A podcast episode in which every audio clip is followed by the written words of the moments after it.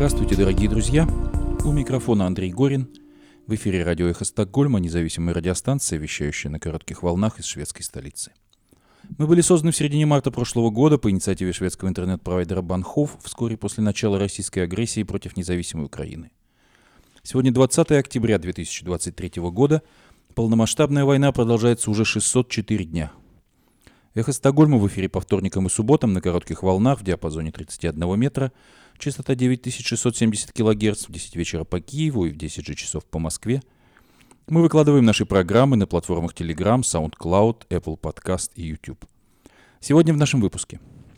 Мы продолжаем рассказ и трансляции пятой антивоенной конференции Форума Свободной России, прошедшей 1-2 октября в Таллине, в которой приняли участие более 200 участников из 33 стран мира. В нашем выпуске интервью с идеологом регионализма Вадимом Штепа. Стокгольм посетит Михаил Ходорковский, Антивоенный комитет в Швеции Russians Against the War приглашает на встречу с русским оппозиционером, которая пройдет 24 октября в конференц-зале Нален. Швеция должна выступить против экологической катастрофы в Украине. Обращение на страницах шведского издания «Среда и энергетика». НАТО усиливает патрулирование Балтики после повреждения подводных кабелей и трубопроводов. Послы стран НАТО и Швеции в Будапеште провели экстренное совещание из-за сохраняющихся связей Венгрии с Россией. Мы не можем допустить и не допустим, чтобы такие террористы, как Хамас, и такие тираны, как Путин, победили, сказал президент США Джо Байден в телеобращении к согражданам. Глава Еврокомиссии Урсула фон дер Ляйен, как и президент США, поставила в один ряд движение Хамас и власти России. Армия обороны Израиля заявляет об ударах по более чем 100 объектам Хамас. Американские базы в Ираке обстреляли четыре раза за сутки. Американский корабль сбил ракеты, выпущенные из Йемена, вероятно, по Израилю. Военнослужащим армии обороны Израиля на границе с Газой приказано быть готовым к началу наземной операции. Госдепартамент США раскритиковал СМИ, которые приняли заявление Хамаса о взрыве у больницы Аляхли за правду. Хорватия передала Украине вертолеты Ми-8. Из-за угрозы ракет «Атакамс» России придется переносить свои военные базы в тыл, говорится в очередном обзоре британской разведки. Подорожавшая логистика делает украинское сельское хозяйство убыточным, сказал замминистра аграрной политики Украины. ПАСЕ признала обнуление сроков Путина нелегитимным. Многолетнее пребывание у власти Путина превратило РФ в диктатуру, угрожающую международному миру и безопасности, говорится в резолюции ПАСЕ о нелегитимности обнуления сроков российского президента. Хроники российских репрессий, задержанные в России журналистку «Радио Свобода» Алсу Курмашеву, хотят заключить следственный изолятор – тем временем новый выпуск подкаста «Что как» вышел на YouTube-канале антивоенного комитета Швеции Russians Against the War. Даже в самые тяжелые времена нельзя забывать об отдыхе, поэтому это видео на YouTube посвящено более повседневной теме. А «Эхо Стокгольма» продолжает подкаст о культурной жизни шведской столицы, об актуальных событиях и не только. Вы услышите в эфире Ольгу Гетман с рассказом о Стокгольмском музее танца. Сегодня мы предложим вашему вниманию продолжение трансляции панелей пятой антивоенной конференции Форума Свободной России, состоявшейся в Таллине 1-2 октября. В последующих эфирах мы продолжим трансляцию. Напомню, что резолюцию, принятую на конференции, которая прошла в заголовках крупнейших мировых медиа, можно прочитать и подписать на сайте Форума Свободной России.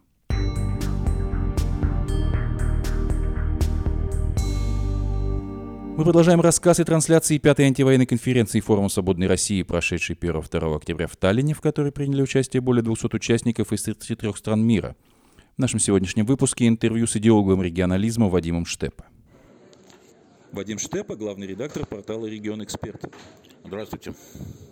Вадим, что сегодня форум для тебя значит, форум «Свободной России», что он может значить и в той повестке, которая представляется тебе наиболее актуальной?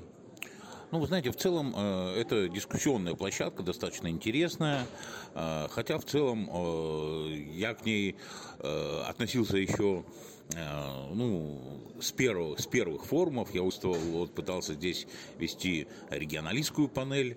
Вот, на, на протяжении нескольких форумов она проводилась. Там присутствовали участники из разных регионов, но впоследствии вот как-то этот форум немножко отошел от этой э, от регионалистской повестки, но появился другой форум, а, форум свободных народов пост России.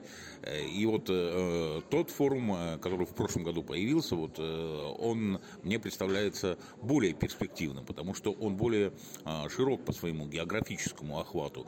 Здесь, к сожалению, в основном представлены люди, которых я называю московской иммиграцией.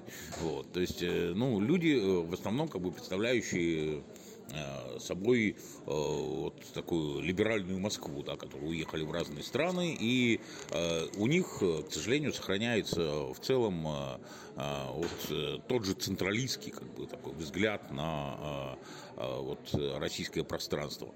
Вот, хотя они очень сильно заявляют, что они такие все антиимперцы и так далее, да, но вот москвоцентризм в такой ментальный очень присутствует, да, и, конечно, так печально наблюдать, э, вот, потому что, э, на мой взгляд, э, вот реально постимперская трансформация российского пространства, да, она может произойти только с его радикальной федерализацией и регионализацией, да, Перед тем, как перейдешь к изложению непосредственно своего понимания, была ли какая-то трансформация в в повестке для форума на протяжении многих лет? И внесла ли война изменения в э, регионалистскую повестку на форуме?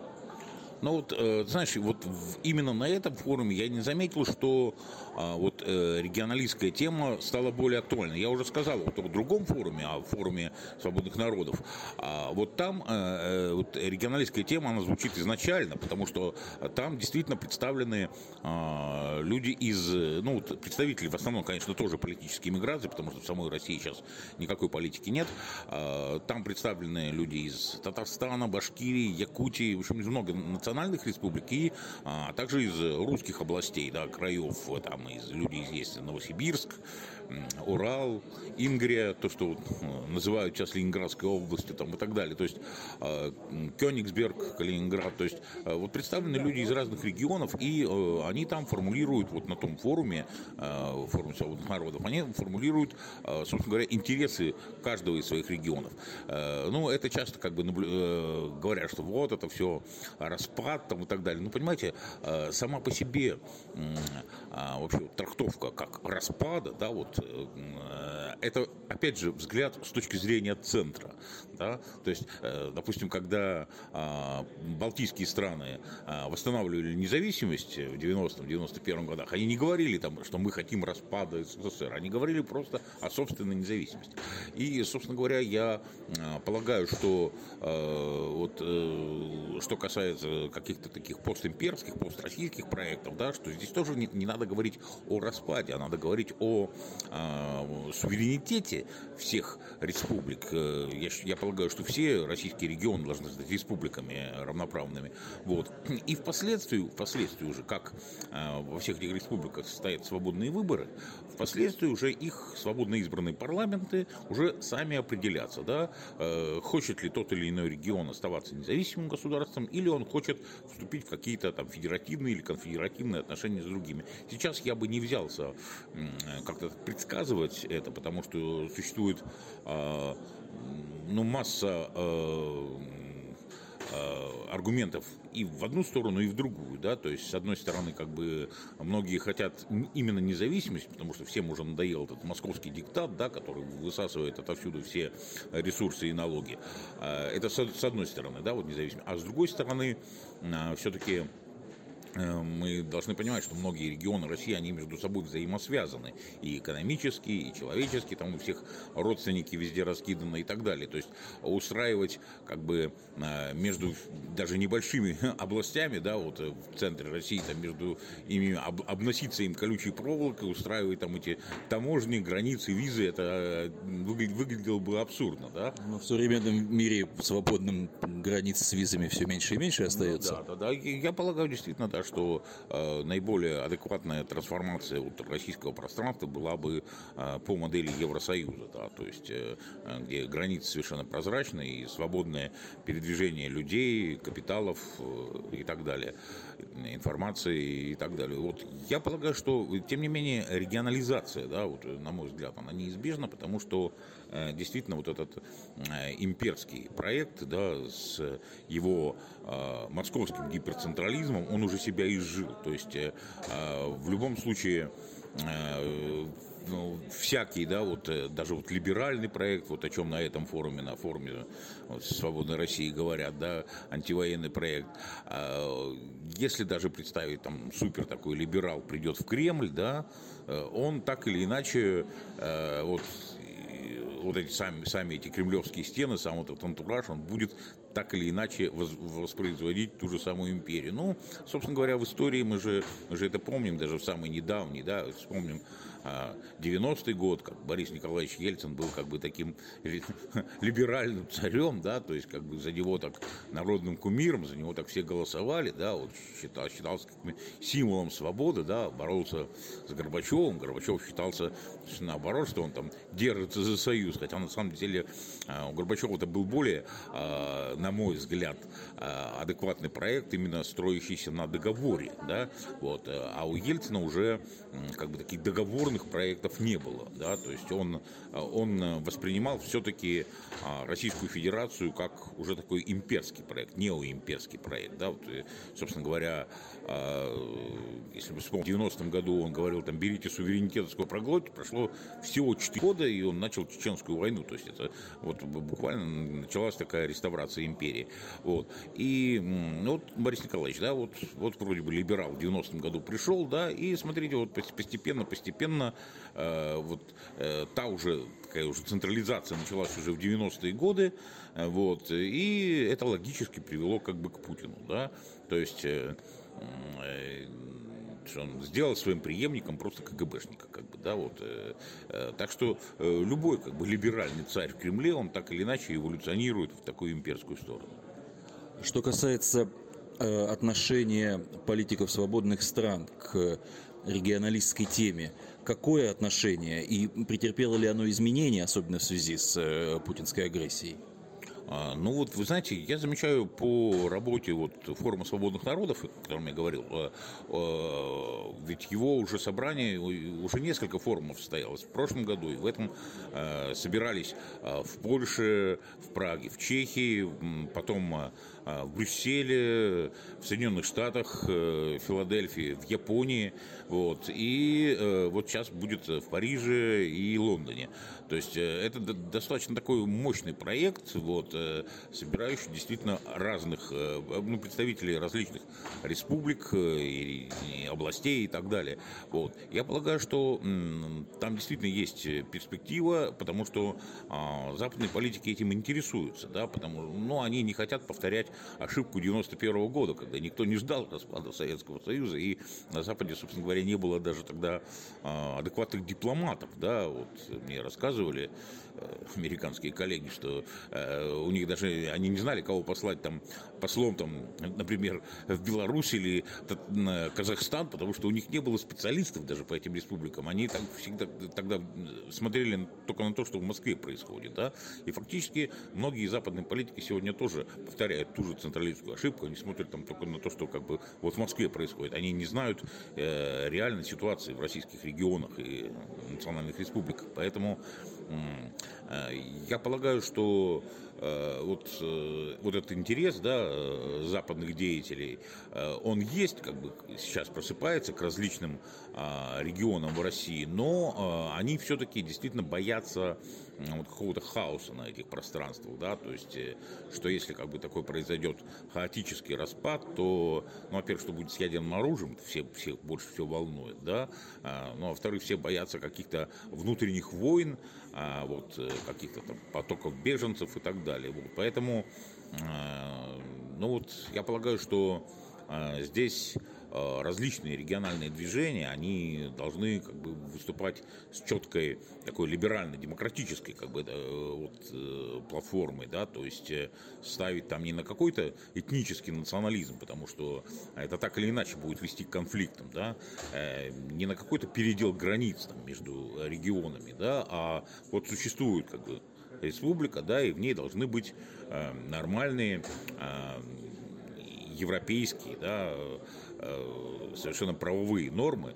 Вот. И только в таком случае любая республика, да, вот построссийская, она получит возможность какого-то международного признания, да, то есть ее, э, ее будут как бы признавать, да, считать, что если в ней действительно будут обеспечены права граждан лучше, чем те, которые обеспечивают вот, нынешняя Российская Федерация, то, конечно, э, с такой республикой, я сейчас в данном случае абстрактно беру, да, вот любую республику там взять, э, то, конечно, э, к ней будет э, большее внимание, больше симпатии, больше интерес э, э, со стороны каких-то вот э, западных партнеров, да, если какая-то республика, наоборот, там будет э, проводить какую-то жесткую такую этнократическую политику, да, и там делить границы с соседями, да, то э, я не думаю, что она может рассчитывать на какую-то поддержку. Ну, от абстрактного к конкретному. Вот можно ли ожидать и видно ли в политикуме стран Балтии, в Эстонии, где мы находимся, в Финляндии, э, что они станут партнерами и, может быть, в некотором смысле гарантами э, вот, преодоления этого возможного хаоса на прилегающих, допустим, нынешних западных и северо-западных российских территориях? Ну, понимаете, э, конечно, и в Эстонии, и в Финляндии есть интерес к, а, к тому, чтобы а, российские регионы, да, особенно соседние, обрели свободу, потому что э, кто-то правильно написал, да, что Эстонии э, невозможно, а, это э, известный философ Михаил Эпштейн, да, что Эстонии общаться с Балтийской, Черноморской, Тихоокеанской Россией, это все равно, что э, Лилипуту там обегать вокруг каблука Гулливера, да, то есть, а вот если у Эстонии будут соседями, например, там Ингрия и Псковская республики, да, то она с ними вполне легко найдет равноправный общий язык, это вполне нормально, вот, и конечно, э, есть у Эстонии интересы и к соседям, да, и к э, финно-угорским республикам э, в России. Вот. Но, конечно, они тоже заинтересованы в том, чтобы эти республики ну, как-то соблюдали какие-то международные правовые нормы. Это, это стоит на первом плане. Да? То есть никто не заинтересован в том, чтобы ну, скажем так, вместо одной кремлевской диктатуры, да, появилась там россыпь там, десяток новых диктатур, потому что на самом деле а, распад Советского, Советского Союза, по большому счету, а, вот э, можно сказать, что а, какие-то страны стали демократиями, вот те же балтийские, да, но ну, давайте посмотрим вот на другие, да, на, на Беларусь, что мы получили, да, эту 30-летнюю диктатуру батьки Лукашенко, так называемые, да, эти золотые памятники Туркменбаши, там в Туркмении, а, Украине удалось вернуться к демократии только вот с помощью двух Майданов, вот. То есть, эм, распад сам по себе, он еще не, не является гарантом того, что вот эти новые страны, они обязательно будут демократиями. Вот тут надо как бы учитывать а, вот, э, обязательно оба, оба этих фактора. Да? То есть, с одной стороны, регионализация, с другой стороны, демократизация. Вот. Э, я полагаю, что ну, определенный вывод да, вот, э, региональные движения сделают. И они вот в процессе своих обсуждений вот на своих форумах, да, они вот э, пытаются найти какие-то взаимоприемлемые, да, вот э, решения. Вот. И, в принципе, когда между собой, знаете, общаются различные региональные движения, да, вот я вот это давно заметил, да, вот, когда читаешь там программу каких-нибудь там вот Э, национал-регионалистов какой-нибудь республики, да, они там, ну, четко вот на себя, да, ориентируются, да, а когда вот они э, попадают э, в такой достаточно широкий круг общения, когда много э, регионов и республик вокруг, да, то они начинают постепенно, это очень хороший здравый процесс, да, они начинают постепенно учитывать взаимные интересы, да, понимать, что они там не одни на свете, да, что, э, что для какой-то нормальной, нормальных, корректных, мирных отношений между собой, да, необходимо учитывать взаимные интересы. И, и тогда вот, э, вот на форуме да, возникают такие вот совместные действительно проекты. То есть я полагаю, что э, деимпериализация, деколонизация как бы, России, она неизбежна. Спасибо большое, это очень интересно.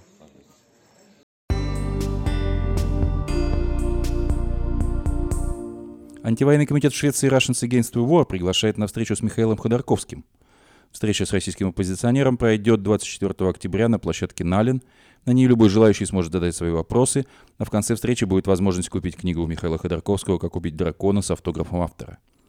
Михаил Ходорковский – многогранная личность с непростой судьбой, говорится в телеграм-канале антивоенного комитета Швеции Russians Against the War. Известный оппозиционный политик, а в прошлом глава компании ЮКОС, сооснователь «Открытой России» и узник совести, преследуемый по политическим причинам, создатель расследовательского проекта «Досье», лауреат нескольких премий в области правозащиты и продвижения демократических ценностей, сооснователь антивоенного комитета России и Российского комитета действия и других образовательных и гуманитарных инициатив антивоенного характера, для участия во встрече с оппозиционером в Стокгольме необходимо заполнить анкету по ссылке, размещенной в телеграм-канале антивоенного комитета в Швеции Russians Against the War. Встреча состоится 24 октября.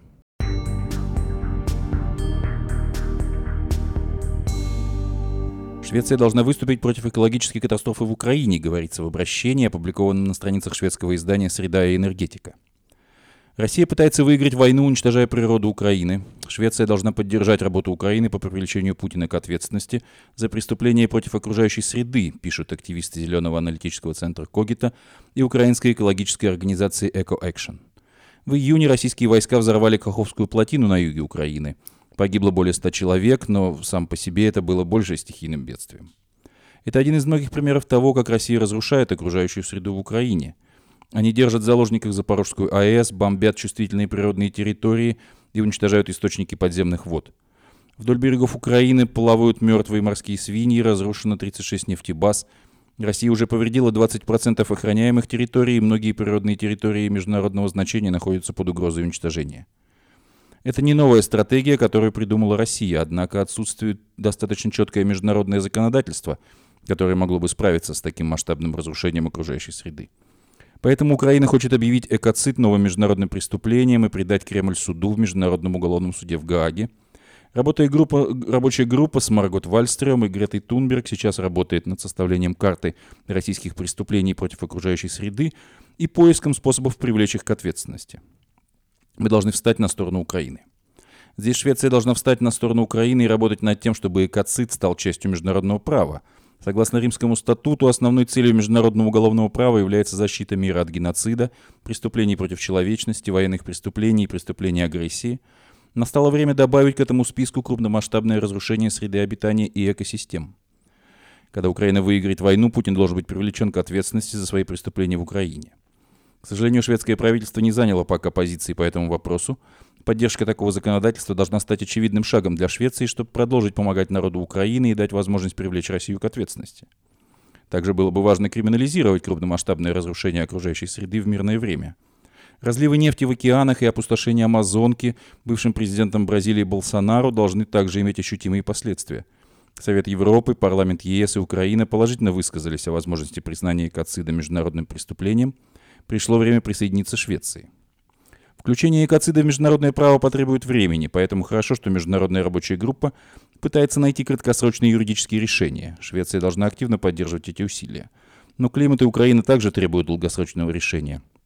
Швеция должна начать работать над законами об экоциде уже сейчас, чтобы можно было предотвратить будущие кризисы и ускорить восстановление справедливости для Украины. Уже в 1970-х годах Улов Пальмы хотел, чтобы масштабное окруж... разрушение окружающей среды было бы классифицировано как международное преступление. Тогда аргументы были мотивированы войной во Вьетнаме. Настало время завершить начатое Уловом Пальмы.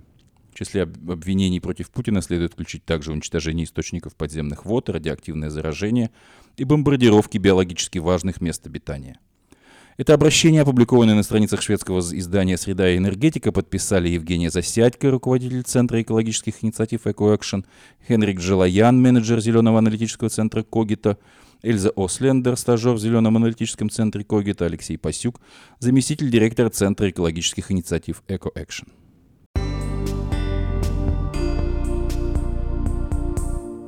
НАТО усиливает патрулирование Балтики после повреждения подводных кабелей и трубопроводов – НАТО объявило об усилении патрулирования Балтийского моря после недавних повреждений подводных газопроводов и кабелей, говорится в заявлении Альянса, которое приводит Reuters. Усиленные меры включают в себя дополнительные наблюдательные и разведывательные полеты, в том числе морских патрульных самолетов, самолетов НАТО «Авакс» и дронов. Флот из четырех минных тральщиков НАТО направляется в эту зону, сказано в заявлении. 8 октября были повреждены газопровод и кабель связи, проложенный по дну Финского залива между Финляндией и Эстонией – 17 октября Швеция сообщила, что примерно в то же время был поврежден еще один кабель, связывающий страну с Эстонией. Таллин расследует повреждения обоих кабелей. Газопровод Baltic Connector был поврежден в финской исключительной экономической зоне, поэтому этим расследованием занимается Хельсинки. Расследование еще не завершено, но во всех странах неофициально не скрывают, что главное подозрение падает на Россию. То, что официально ее еще никто не обвинял, не помешало, тем не менее, Владимиру Путину высказаться пренебрежительно по этому вопросу.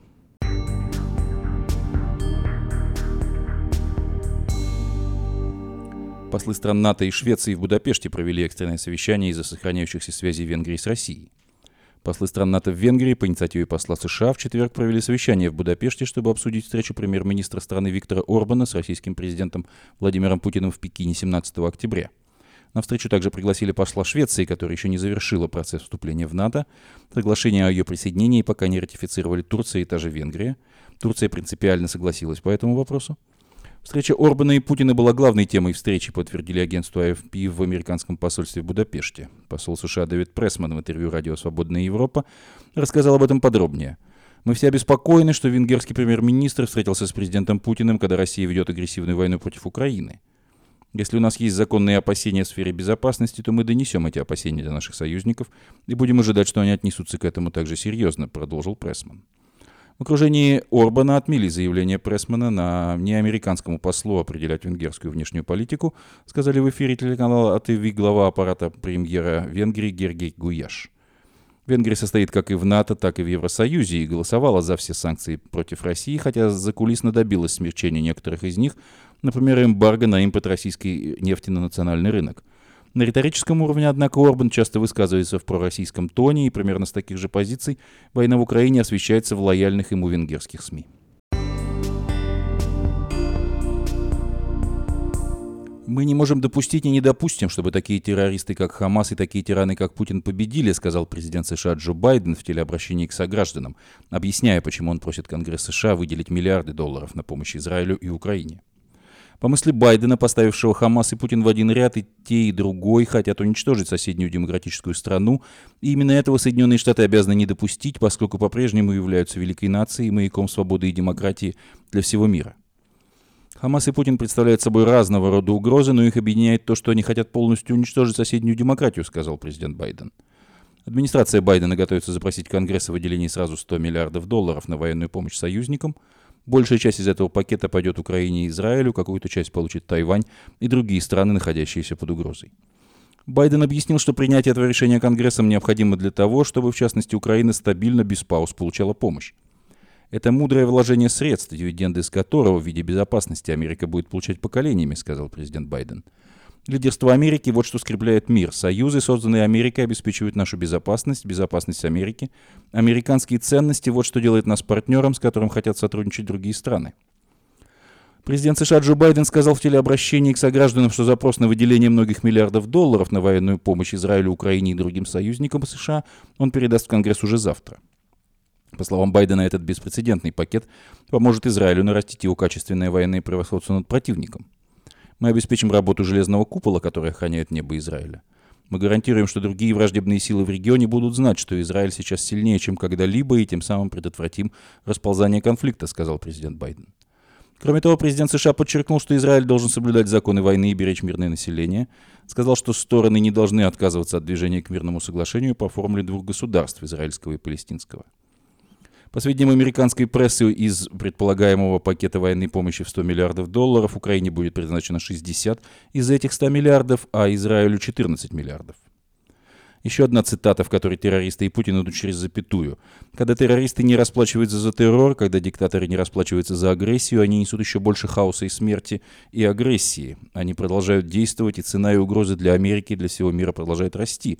Так что если мы не остановим Путина с его жаждой власти и стремлением контролировать Украину, он не ограничится одной лишь Украиной сказал президент Соединенных Штатов Джо Байден в обращении к согражданам и подчеркнул, объясняя необходимость огромной помощи Украине, а также Израилю, Тайваню и другим союзникам, что техника, оружие и боеприпасы идут со складов американской армии, а деньги пойдут на восполнение этих запасов, то есть американским же производителям вооружений и боеприпасов.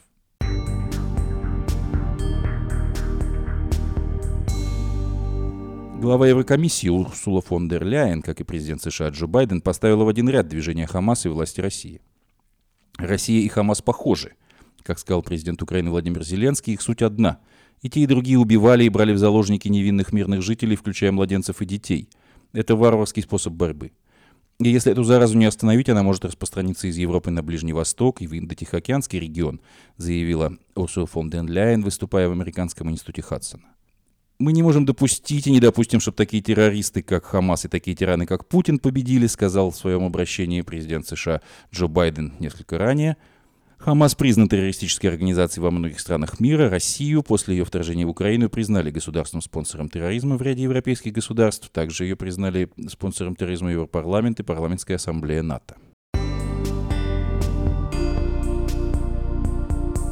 Армия обороны Израиля утром в пятницу сообщила в своем пресс-релизе, что за ночь израильские военные нанесли удары более чем по сотне оперативных целей, принадлежащих террористической организации «Хамас», в результате которых, в частности, погиб боевик, принимавший участие в расправах на юге Израиля.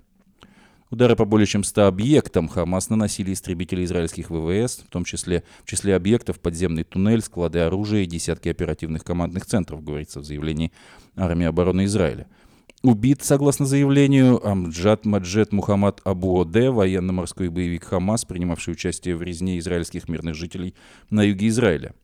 Кроме того, нейтрализован в результате целенаправленного удара по городу Газа террористический отряд, которого, как следует из который, как следует из заявления, связывают с воздушными ударами по Израилю. Армия обороны Израиля также сообщает об уничтожении оружия, находившегося в мечети в районе Джабалии.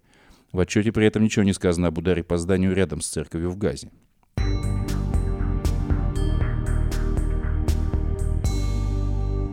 Новая фаза ближневосточного конфликта, начавшаяся с вылазки террористической организации «Хамас» против Израиля 7 октября, разворачивается не только в Газе и по периметру границ Израиля, но и в сотнях километрах от него. Как сообщает агентство Reuters, американские базы в Ираке за сутки обстреляли ракетами и дронами четыре раза. Информации о жертвах нет. В четверг вечером ракеты и дроны атаковали авиабазу Айн-Аль-Асад в западном Ираке, на которой дислоцированы военные Соединенных Штатов Америки и других стран международной коалиции. По сведениям Reuters, на территории базы прогремело несколько взрывов. Иракская армия оцепила район и начала его прочесывать. Есть ли жертвы и разрушения, пока неизвестно. До этого ракеты и дроны атаковали американскую базу близ Багдадского аэропорта. В этом случае информации о последствиях тоже нет. Кроме того, как пишет Reuters, в среду дроны атаковали две американские базы в Ираке. Беспилотники были сбиты, но в одном случае несколько военных все же получили легкие ранения – Агентство напоминает, что на прошлой неделе иракские группировки, связанные с Ираном, пообещали начать наносить удары по американцам, если Соединенные Штаты вмешаются в конфликт Израиля с Хамас.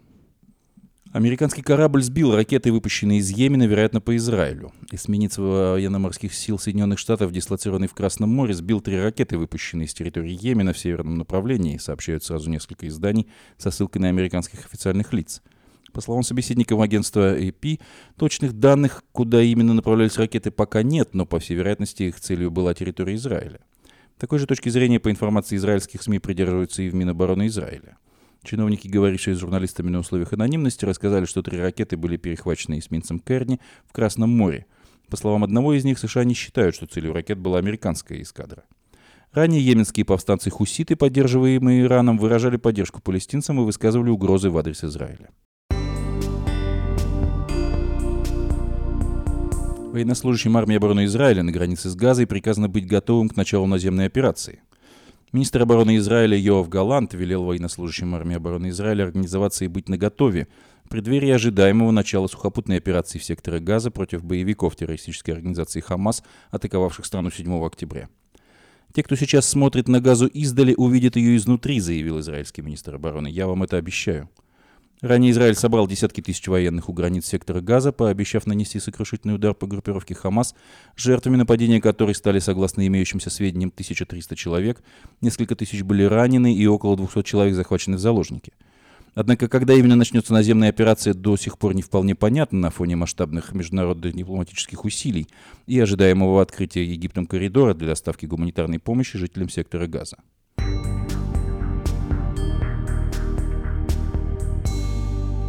Государственный департамент США раскритиковал те СМИ, которые приняли за правду заявление террористической организации Хамас о взрыве у больницы.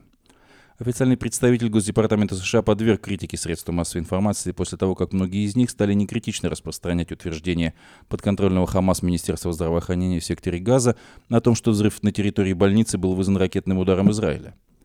Я видел ряд репортажей, сказал Мэтт Миллер в ходе брифинга в Госдепартаменте США, которые приняли слова Хамас за чистую монету. Это слова террористической организации. Первые же минуты после взрыва власти Газа заявили, что по больнице был нанесен удар израильской ракеты и что число убитых палестинцев исчисляется сотнями. Цифры в течение короткого времени менялись от 400 до 800 погибших и обратно.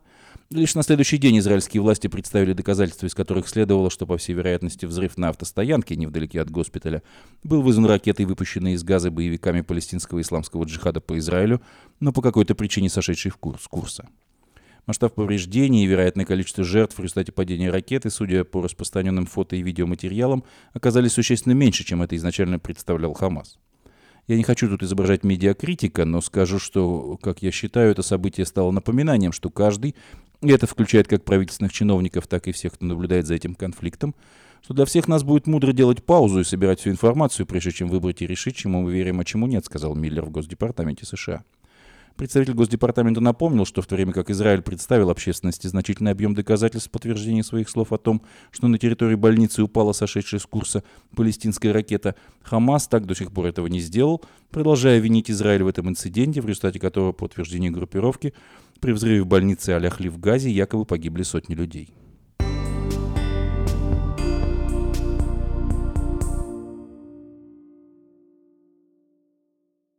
Хорватия передала Украине вертолеты Ми-8. Глава Пентагона Остин Ллойд на встрече с министром обороны Хорватии Марио Баножичем в Вашингтоне поблагодарил за передачу Украине вертолетов Ми-8, пишет Лига.нет. Мы ценим непреклонную преданность Хорватии оказанию помощи Украине и видим это в ваших многочисленных пожертвованиях военной техники, включая все ваши вертолеты Ми-8, цитирует издание Ллойда. О том, что Хорватия хочет передать Украине 14 вертолетов Ми-8 и получить вместо них американские, журналистам стало известно еще в ноябре прошлого года. В феврале хорватские СМИ сообщили, что страна готова передать Украине 12 вертолетов Ми-8 МТБ-1 и 2 Ми-8Т, снятые с вооружения хорватских вооруженных сил. Семь вертолетов собирались частично разобрать и перевести наземным путем, а остальные семь должны были полететь в Польшу, отмечает Лига.нет. В марте Баножич, находясь в Киеве, заявил, что Загреб прорабатывает вопрос передачи Ми-8. В августе премьер-министр Хорватии Андрей Пленкович после встречи с президентом Украины Владимиром Зеленским объявил о подготовке пакета военной помощи Украине стоимостью 30 миллионов евро, не раскрыв его детали, напоминает «Украинская правда».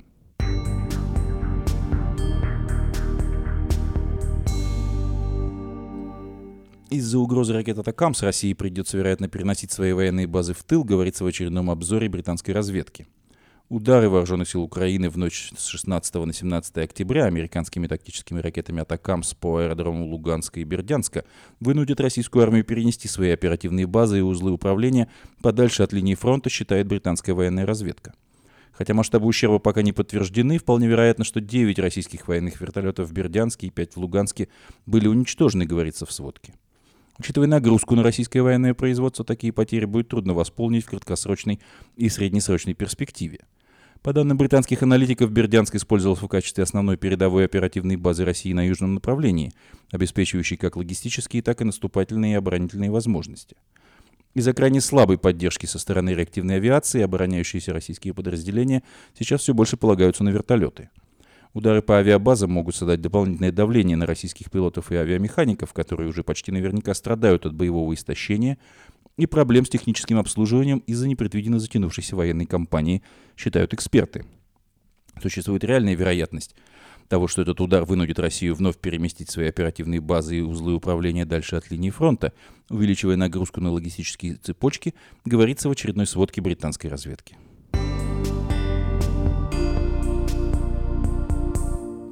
Подорожавшая логистика делает украинское сельское хозяйство убыточным, сказал замминистра аграрной политики Украины. Первый заместитель министра аграрной политики Украины Тарас Высоцкий дал интервью BBC, в котором заявил, что сельское хозяйство страны приближается к кризису из-за резко возросших затрат, особенно на транспортировку продукции. Заместитель министра заявил, что затраты резко выросли, а мировые цены упали, так что экспорт многих видов сельхозпродукции становится для украинских фермеров убыточным. Если не удастся снизить эти затраты, например, увеличить экспорт морским путем, то многим производителям в Украине грозит банкротство. А это, по словам Высоцкого, угрожает украинской экономике и мировой продовольственной безопасности. Ранее в четверг несколько объединений украинских фермеров заявили, что им в этом году грозят убытки свыше 3,2 миллиарда долларов.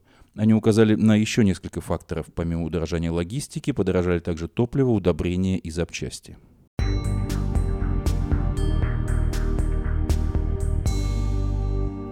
Хроники российских репрессий, задержанную в России журналистку «Радио Свобода» Алсу Хурмашеву хотят заключить следственный изолятор. Следствие просит арестовать редактора татаро-башкирской службы «Радио Свобода» Алсу Курмашеву, против которой возбудили первое в России дело об уклонении от обязанности записаться в так называемые иноагенты. Как сообщает Сотов, пресс-службе Советского районного суда Казани заявили, что заседание по избранию меры пресечения Курмашевой пройдет в пятницу – Курмашева гражданка США и России. 20 мая она по семейным обстоятельствам приехала в Россию из Праги, где живет с мужем и детьми.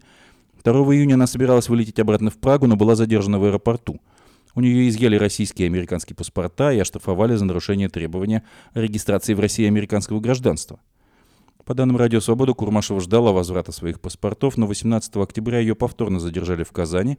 Теперь уже по новому делу об уклонении от обязанности зарегистрироваться в Минюсте в статусе так называемого иностранного агента – Дело против Курмашева возбуждено по статье 330.1 Уголовного кодекса Российской Федерации, предусматривающего максимальное наказание в виде пяти лет колонии.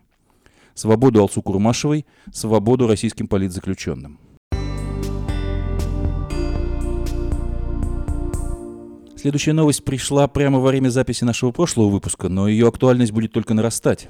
Парламентская ассамблея Совета Европы признала обнуление сроков Путина нелегитимным. Многолетнее пребывание у власти Путина превратило Россию в диктатуру, угрожающую международному миру и безопасности, говорится в резолюции ПАСЕ о легитимности обнуления сроков российского президента, принятой в понедельник 13 октября этого года.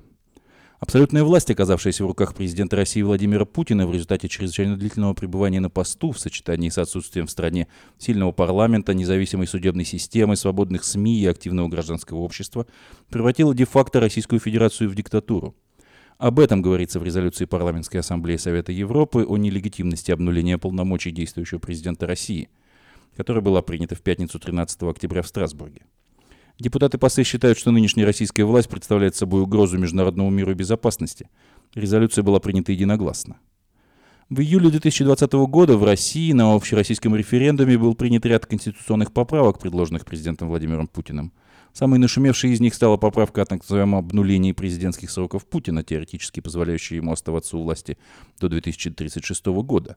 Это и другие конституционные поправки, принятые в России, вызывали волну критики на Западе и со стороны независимого правового экспертного сообщества. Так, в марте 2021 года Венецианская комиссия опубликовала свои выводы, в которых жестко раскритиковала не только содержание поправок, но и процедуру их принятия. Но почему через три года после референдума Парламентская ассамблея Совета Европы вдруг решила высказать свое мнение об этих поправках, несмотря на то, что Россия уже больше не является членом Совета Европы, из которого была исключена 16 марта 2022 года из-за вторжения в Украину. Дело в том, что инициатива о написании этой резолюции была внесена в правовой комитет ПАСЕ в январе 2022 года до начала войны и изгнания России из Совета Европы – Поэтому докладчик и автор резолюции, нидерландский депутат от политгруппы Европейской народной партии Питер Омцик, все это время продолжал свою работу над документом. По словам Омцига, с начала полномасштабной войны России против Украины вопрос о легитимности возможного переизбрания президента Путина на следующих президентских выборах в России в 2024 году приобрел особую актуальность. Докладчик отмечает, что авторитет президента Путина уже и так поставлен под сомнение на национальном и международном уровне из-за юридически и морально предосудительного решения начать войну против Украины. Но при этом он уверен, что четкое признание незаконности этих конституционных поправок на международном уровне лишит легитимности поп попытку Владимира Путина оставаться президентом России на неопределенный срок.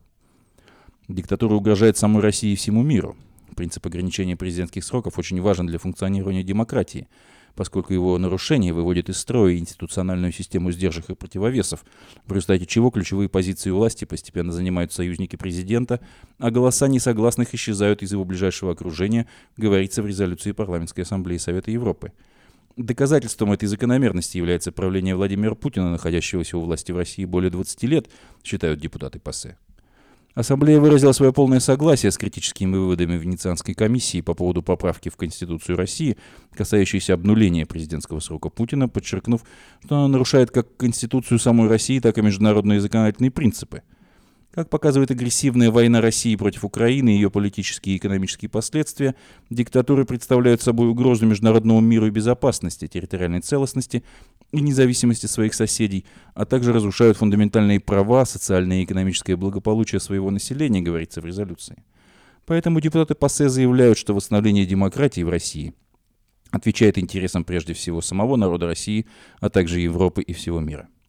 В связи с этим Ассамблея напоминает, что все страны-участницы Устава Международного уголовного суда обязаны арестовать Владимира Путина, если он окажется в их юрисдикции на основании ордера Международного уголовного суда от 17 марта 2023 года.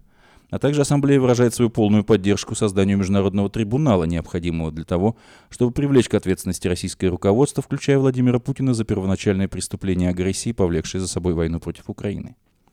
ПАСЕ не хочет иметь дело с диктаторами – Дебаты, предшествовавшие голосованию за резолюцию, по словам докладчика Питера Омцига, мало напоминали дискуссию, потому что представители всех политических групп полностью поддержали документ. Поправки, принятые Конституцией России, пример насильственного конституционализма, который применяется для внедрения в систему власти антидемократических тенденций, заявил представитель Объединенных Левых из Ирландии Пол Гавен. Он отметил, что результатом этих процессов в России стало то, что российские политики, пытавшиеся противостоять действующему режиму, оказались в тюрьмах. За время пребывания у власти Владимира Путина в России произошли радикальные изменения. Преследование оппозиционных политиков, фейковые выборы, ужасные поправки Конституции, принятые во время так называемого референдума на пеньках фальшивого голосования. Все это привело к тому, что демократия в России прекратила свое существование, заявил литовский депутат от группы Европейской народной партии Эммануэлис Зингерис. По его словам, Россия стала опасной страной, пытающейся атаковать не только наши ценности, но и физически разрушить демократический мир. Владимир Путин должен быть арестован как можно скорее, чтобы ответить перед судом за все действия, связанные с событиями в Украине, начиная с февраля 2014 года, заявила нидерландский депутат от группы социалистов Саския Клуйт. В этой связи она упомянула о трагедии самолета малазийских авиалиний, сбитого в небе над Донбассом летом 2014 года и унесшей жизни 298 человек, большинство из которых были гражданами Нидерландов – когда мы говорим о господине Путине и о жестокости агрессивных режимов, моя страна узнала об этом на примере рейса MH17, отметила Клуйт. Политики слова имеют большое значение, а эта резолюция называет своими именами тех, кто управляет сегодня Россией, считает украинский депутат от группы консерваторов Алексей Гончаренко – Россия диктатура, это четко говорится в этом докладе. Может быть, Путин надеется просто переждать и думает, что потом все будет как прежде. Но этого не случится, потому что наша сила в верховенстве закона, и если мы сказали «Путин диктатор», то возвращения к прошлому быть не может, заявил европейский депутат из Украины.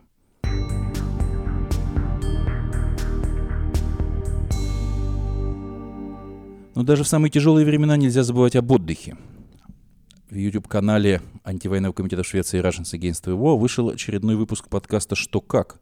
И это видение посвящено более повседневной теме. Как говорится в анонсе в телеграм-канале антивоенного комитета «Наша Маша» расскажет вам о топ-5 вещей в Швеции, которые ее удивили, когда она только переехала. Если вы бывали в Швеции или живете тут, пишите в комментариях, что удивляет вас. Будет очень интересно почитать.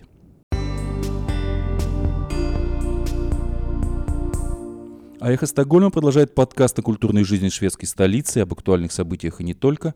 Сегодня в нашем эфире Ольга Гетман с рассказом о Стокгольмском музее танца. Здравствуйте, дорогие друзья! Мы на «Эхо Стокгольма» продолжаем наш выпуск подкастов «Культурный дайджест». И с вами Ольга. И Павел. Всем привет. Сегодня мы хотим рассказать о музее танца, который находится в центре Стокгольма. Любим многими. Мы тоже любим туда приходить и смотреть какие-то новые выставки. И сегодня мы посетили этот музей, чтобы посмотреть выставку балета Швеции, которая называется «Триумф». Да, выставка о шведском балете. И э, в основном это 20-х годов э, балет. И вся эта выставка была посвящена шведскому балету.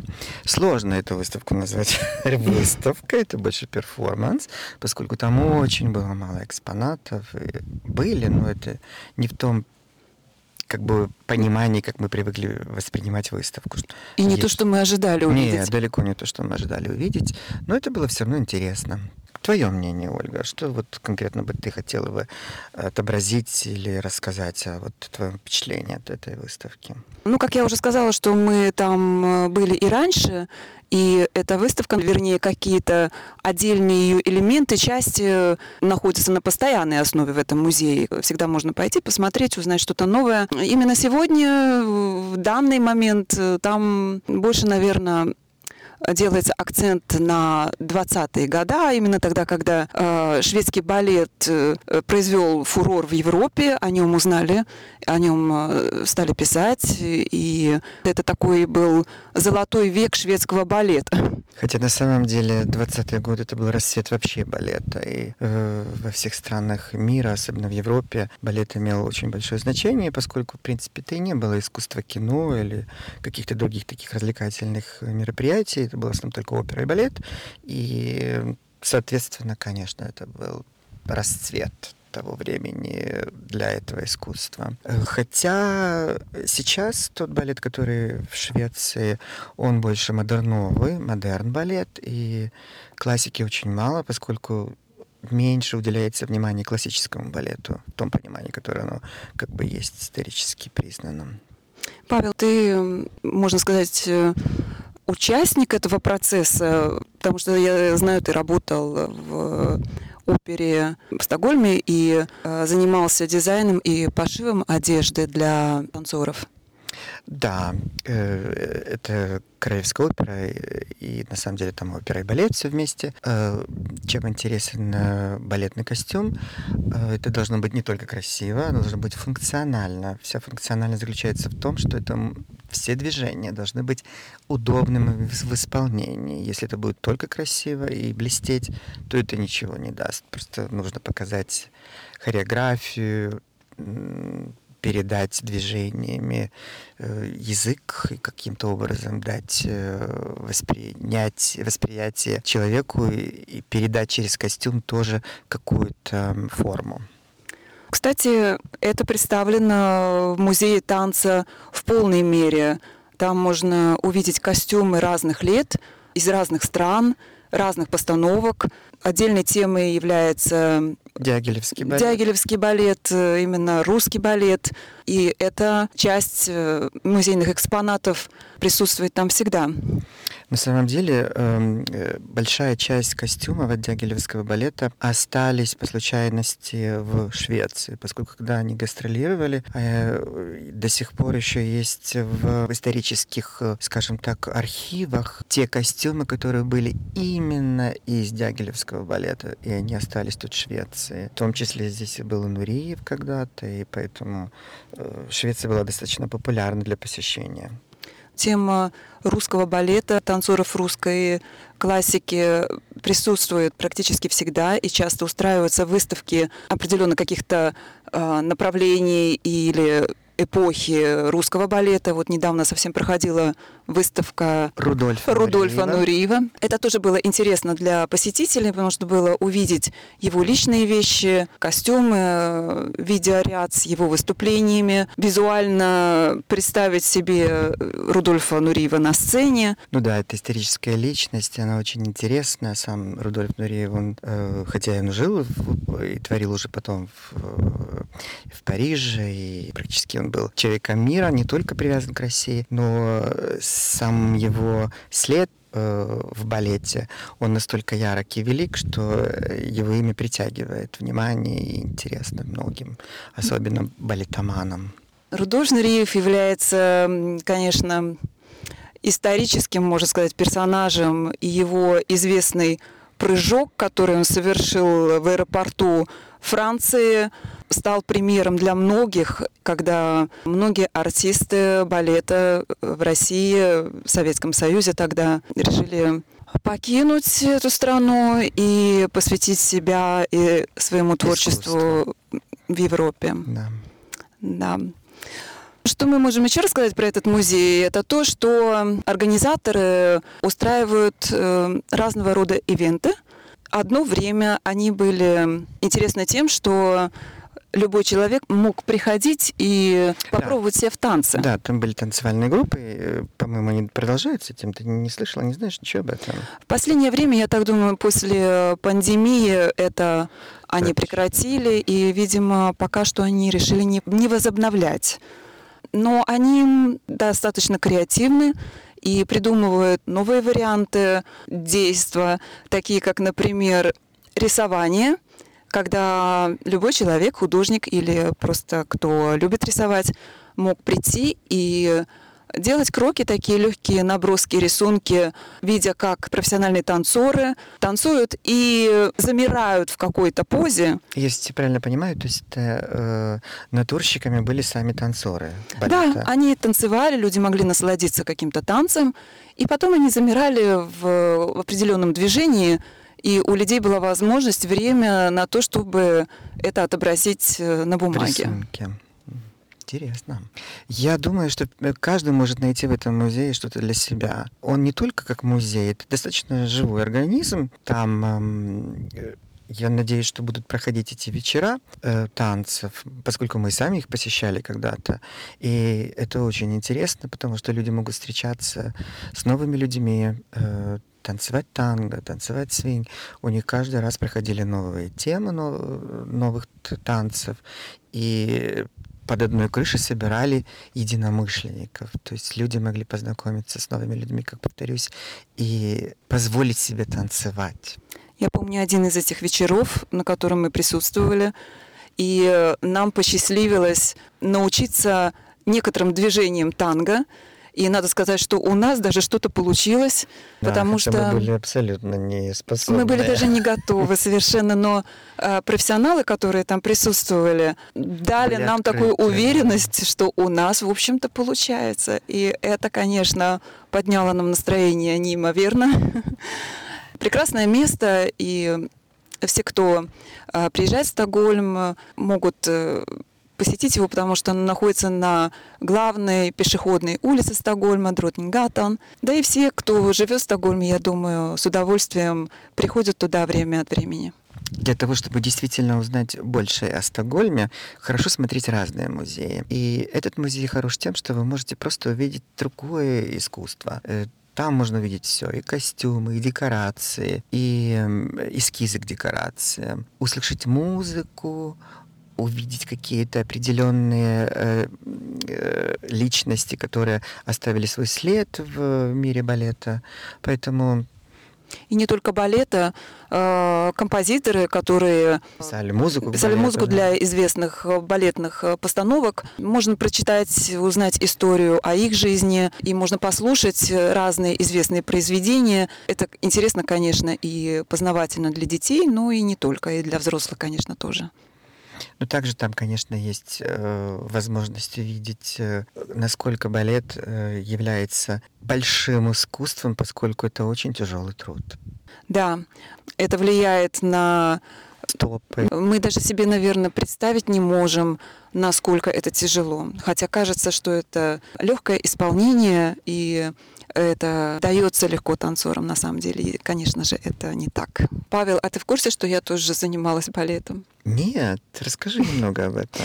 Я хочу сказать, что я благодарна Швеции, потому что я никогда не думала, что взрослому человеку можно осуществить свою мечту. В Швеции достаточно много курсов, э, возможностей, где каждый человек в любом возрасте может попробовать себя в такой роли. И меня это так заинтересовало, да, и я изучила несколько движений. И... Э, Помнишь что-нибудь? Можешь назвать какие-то движения? Плее. А, я правильно этого говорю? Я знаю, ты разговариваешь на французском языке. Нет, я на самом деле очень люблю балет, и ты это знаешь, и я знаю, ты тоже, да.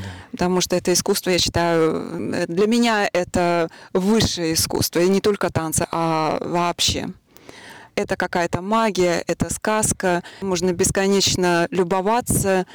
И когда ты сам пробуешь что-то, что тебе кажется э, недостижимым, и когда у тебя хоть что-то получается, то это какая-то эйфория. Здорово. Плесецкая как-то сказала, что балет — это язык. И это действительно язык жестов, и не только жестов, это рассказ. Через танец можно передать любую эмоцию, любую э, историю. Хорошо бы было, если бы все могли общаться языком танца и дарить любовь и радость э, своим собеседникам. На такой прекрасной ноте мы завершаем наш короткий выпуск. Мы желаем вам хорошего дня, Прощаемся до следующей недели. До свидания. Э, всем до свидания, до новых встреч.